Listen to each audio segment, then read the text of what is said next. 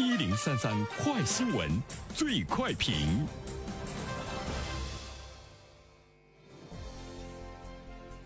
焦点事件快速点评：最近有不少消费者发现，外贸外卖的包装正变得越来越豪华。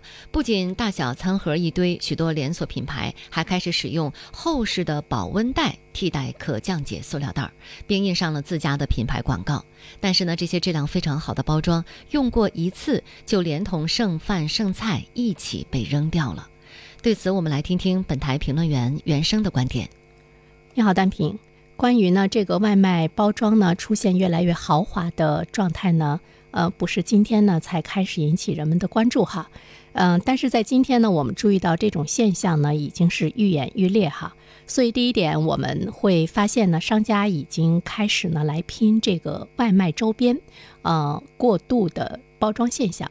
我们把它称作呢是外卖周边，比如说一份四十元的捞面，他会给你送一个大大的保温棉材质的方袋子；点这个鲍鱼捞饭给你送砂锅；点火锅外卖呢送电煮锅；点羊汤送这个酒精炉。一些一线城市呢表现的是更加突出，比如说北京，过度的。呃，包装的现象呢是愈演愈烈。美团有一个中国餐饮大数据，二零二零显示，二零一九年呢，主流的外卖平台的订单量是两千万单。如果只是百分之二十的外卖配有这个保温袋的话，那么每年浪费的保温袋呢会超过十四亿个。而且现在呢，整个的保温袋是啊是没有地方来回收的，造成的浪费的压力呢是远远的要甚于塑料袋和纸袋。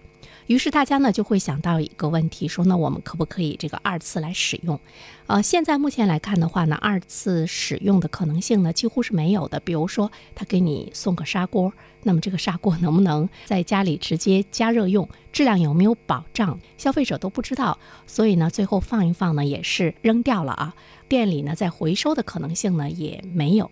第三方面呢，我们会关注到呢，其实这个包装费的消费呢是一种强制的啊。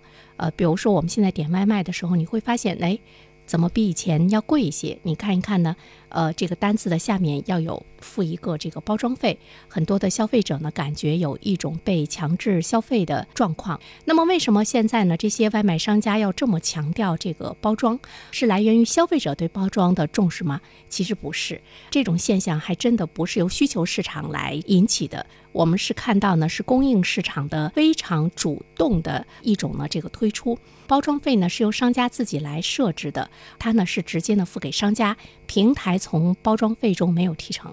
商家都知道平台的提成率呢还是比较高，大约呢是有百分之二十左右。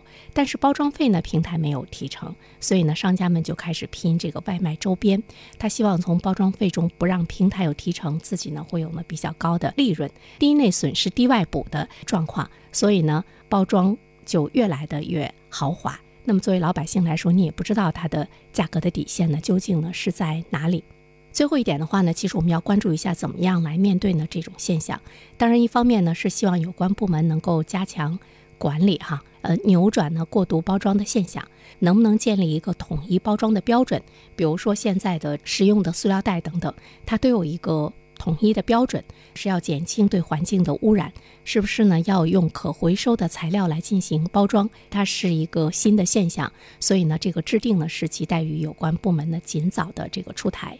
另外一方面的话呢，应该给消费者提供一个选择权，就是他在点外卖的时候，应该让他去选择需不需要呢？呃，过度的这样的一种包装，应该有选择权，而不是呢他们被这个强制的消费。所以呢，你需要告知，应该让消费者呢。